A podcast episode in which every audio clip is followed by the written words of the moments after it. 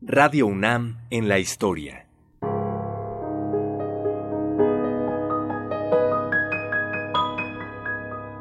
Nuestra es la voz. De todos, la palabra.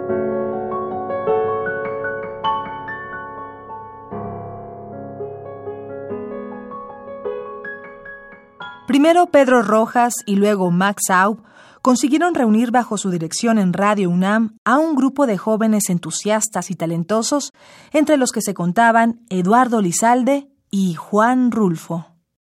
Cierren los ojos y escuchen al maestro Pedro Rojas charlando con Juan José Arreola acerca de la vida, el mar y sus pescaditos, diálogos en los cuales la buena verba se imponía, en particular en los parlamentos improvisados de Arriola, y en sin más, dejaba libres en el viento las prosas y los versos citados de memoria de los más conspicuos, y citaba no sólo en lengua española, sino en latín, italiano, francés, portugués e inglés, todo en su momento, todo dentro del marco de lo discreto enamorado del amor, como recordando consejos al respecto del gran Lope de Vega.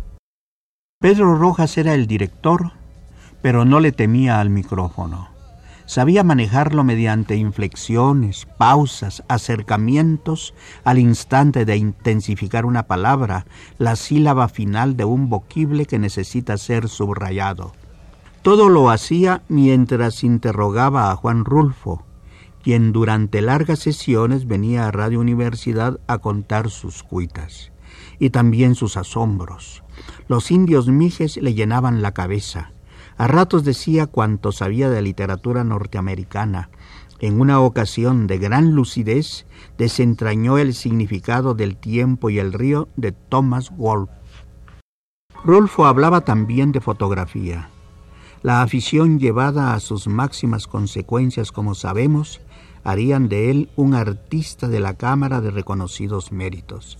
Situado en el asunto de la fotografía, hablaba del paisaje mexicano como si se tratara de un objeto manual, al que se le puede distinguir con facilidad según sus luces, sus volúmenes y otros datos entre los que la figura humana juega el papel del agonista, se entiende. En todo era un artista de las luces y las sombras, y Pedro Rojas sabía extraer de sus profundidades estéticas revelaciones de grado interesante. Radio UNAM en la historia.